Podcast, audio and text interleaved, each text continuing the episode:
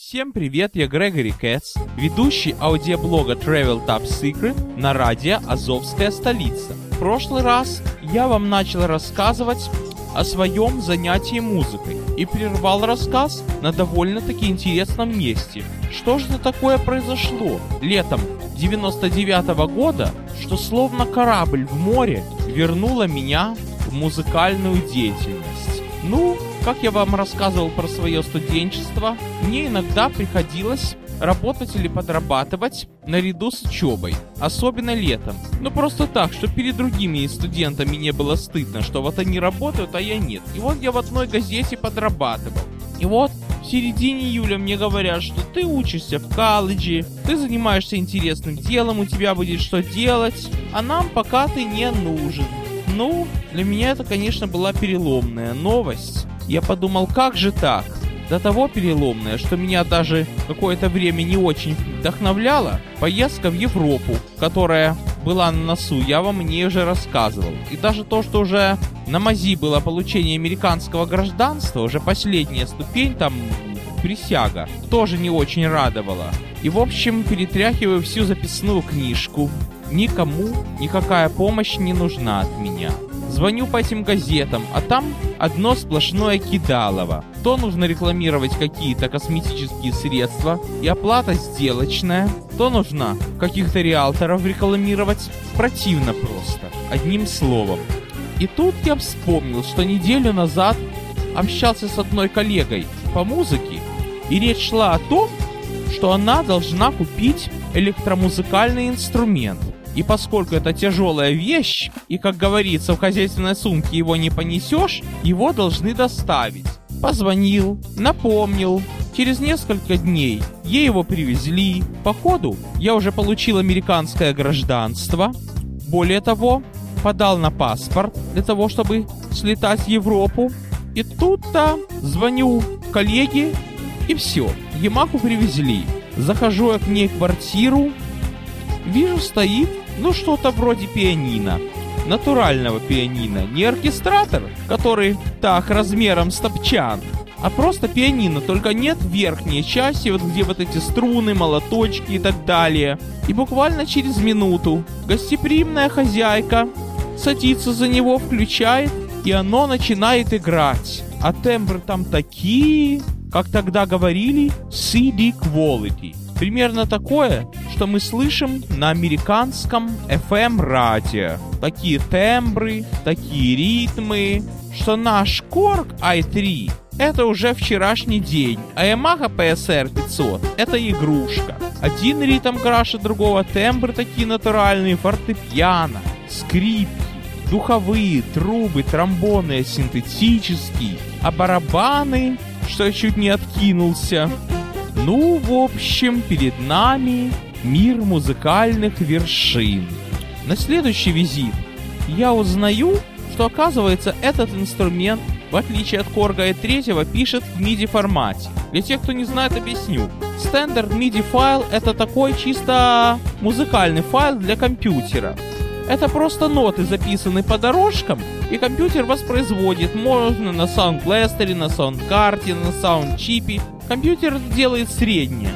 Ну, были такие, что и паршиво делали. А вот на клавишах он производится великолепно. Тогда это было в моде, это был компактный файл. Тогда же не было таких вот быстрых DSL, даже не DSL, а Fiber Optic. Не было всего, и тогда они были нужны. Единственное, что с его помощью нельзя передавать голос, только музыку.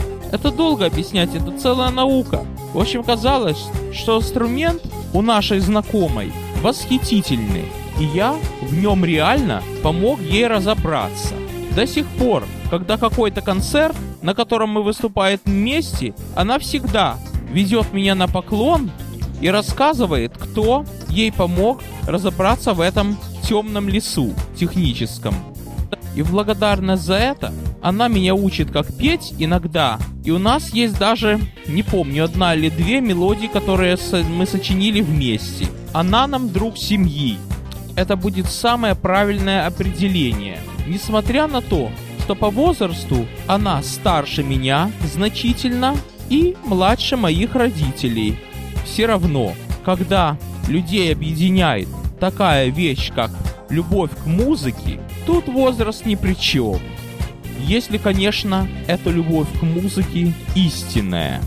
Что было дальше?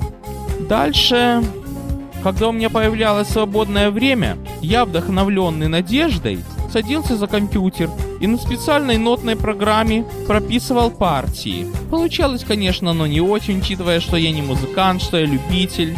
Чего-то мне не хватало. То были скачки из одной тональности в другую, то не знаю. Потом, когда я на ее инструменте наигрывал, было все отлично. Отцовский корг как-то не ладил с этой MIDI-системой. В общем, не буду вас заливать подробностями. Короче, проходит еще год. И кто-то нас надоумил, что инструмент этот не студийный, что он хорошо звучит. На нем классные аранжировки, но он не студийный. Что в студии нужны какие-то другие тембры, которые более бумс-бумс, такие барабаны, что вы всех их забило. Думаю, да елки-палки, господи, боже мой. Да разве бумса не важно?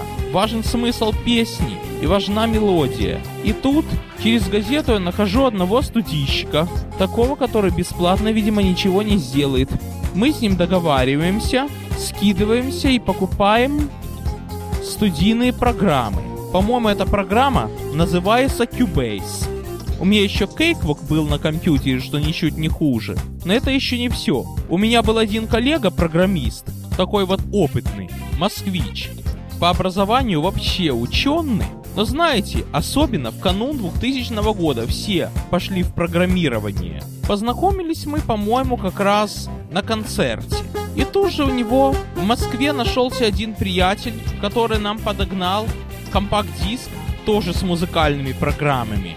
В общем, я на седьмом небе от счастья сижу, разбираюсь в этих программах, переписываю, пересочиняваю оркестровки, докладываю своей коллеге по музыкальному увлечению, но что-то ни у кого не находится время. Так вот прийти, собраться и что-то сделать. Я тут себе пишу, кайфую от своей мелодии. Походу изучил еще такую вещь, как сэмплер. Что такое сэмпл? Это то, на чем крепится вся современная музыка. Сейчас я вам объясню. Дело то, что как устроены клавиши. Дело то, что клавиши состоят из клавиатуры и схемы, в которые заложено звучание инструмента. Как оно заложено? Не буду грузить вас техническими подробностями. На микросхемах. А сэмплер это другое. Это компьютера дается база данных, в которой заложены все звуковые отпечатки этих инструментов или там наборы звуков. Я не знаю, может быть современные клавиши так и тоже работают с сэмплерами. В общем, пробуем, пробуем все варианты, все звуки и студийного звучания. Добиваться не удается. Я тут сижу на форумах музыкальных, выгляжу как такой вот полуамериканец, потому что половина сленга, на котором они говорят, я не понимаю, тем более, если этот сленг связан с компьютером, я же компьютер учил на английском, а тут, но откуда мне знать, что дрова это драйвера, к примеру, или что еще? О, еще есть такое забавное выражение «девица без презента». По-английски «device not present». Это теперь меня ничем не убедишь, что девайс это привычное русское слово. Очень весело было. За это время два альбома создал.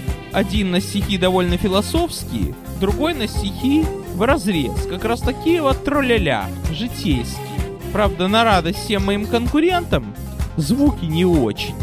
Походу еще в Одессу съездил в 2002 году. Там, в местном одном клубе, прошел на ура.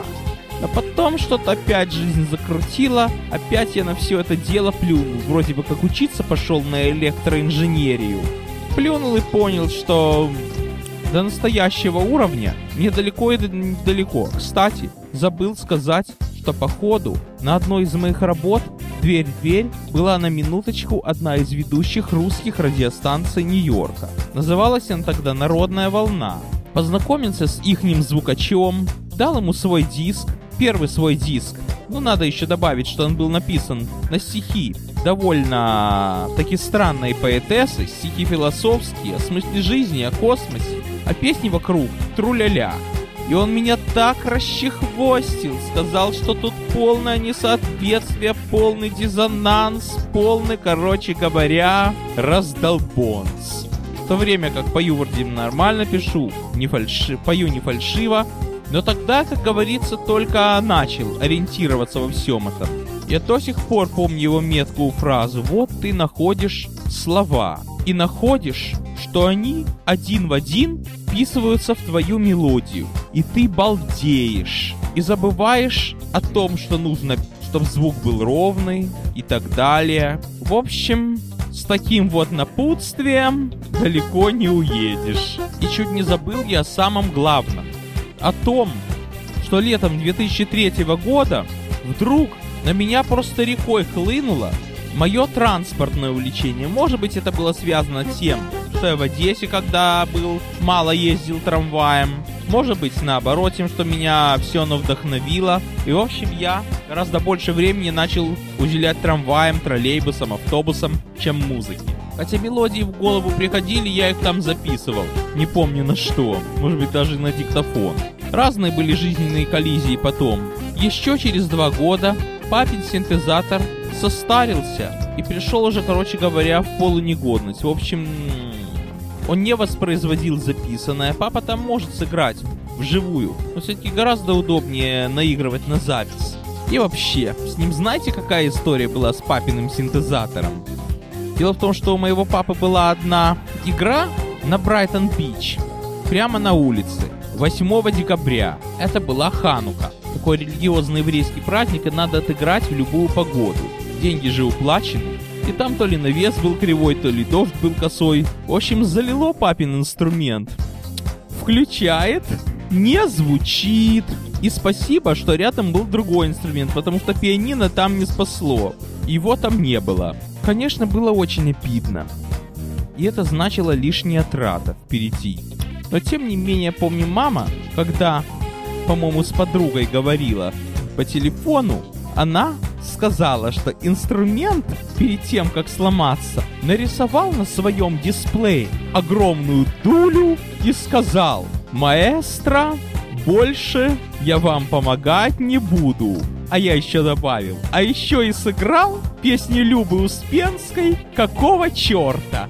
И действительно, если вернуться к тем дням, когда мы купили этот инструмент, была такая песня какого черта? И оркестровка там была, ну просто очень похожа на ту, что заложена в этот корк. Легендарный инструмент. Если серьезно, всего этого он не делал. Если серьезно, туда попала вода, поскольку оно все было под током, произошла химическая реакция, окислились контакты, но слава богу, один мастер нам помог все это ликвидировать. Мы его разобрали, взяли зубную щетку, зубную пасту, фен, пока мама была на работе. И сделали, короче говоря, этому инструменту что? А, чистку зубов мы сделали. И при этом ни один зуб не пострадал. То есть, выводы. От микросхем ни один не проломался, включаем. Работает, ура! Но это продлилось, к сожалению, не больше, чем полгода, а может и к счастью. И тогда уж мы с папой пошли в музыкальный магазин и купили современную Ямаху PSR полторы тысячи, на которой пишем свои хиты по сей день. На сегодня все. С вами был Грегори Кэтс.